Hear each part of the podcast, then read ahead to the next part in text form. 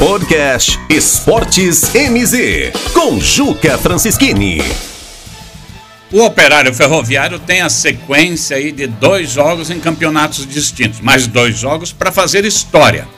Hoje o Operário enfrenta tão somente o líder do campeonato, o Náutico, que até agora não conhece derrotas, ou seja, lidera o campeonato, tem cinco vitórias, três empates.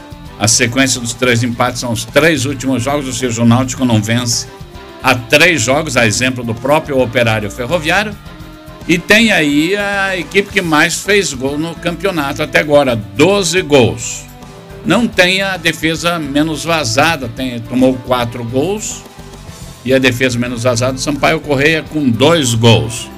Mas é um jogo de hoje, além de colocar o Operário aí numa situação boa na tabela, melhor do que aqui está, porque a situação que o Operário está na tabela hoje é uma situação que corre perigo e um, um tropeço do Operário hoje nos aflitos pode colocar Botafogo, CRB, Vasco, Havaí e Guarani à frente do Operário Ferroviário, é claro, dependendo de resultados positivos também. Mas uma boa partida hoje nos aflitos e, de preferência, com um bom resultado, dá moral. Dá moral para quê? Para que o operário enfrente o Londrina aí com mais garra, com mais confiança, até porque é um resultado que precisa ser revertido.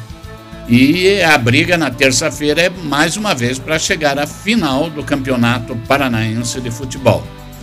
Chegando ao final já vai ser uma grande conquista, até porque quem chegar à final, o Operário Londrina, quase que com certeza vai ter aí como adversário o Atlético Paranaense, que hoje faz um grande campeonato brasileiro, praticamente na liderança do campeonato brasileiro, está em campeonatos internacionais e hoje é a melhor equipe aqui do estado do Paraná e dá para dizer a franca favorita para ser campeã paranaense de futebol.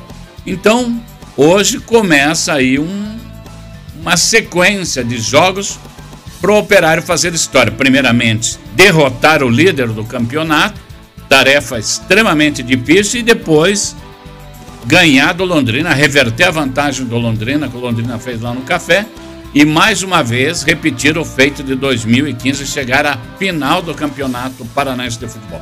Chegando na final, daí a final é outra história, é outra conversa. Podcast MZ Esportes, com Juca Francischini.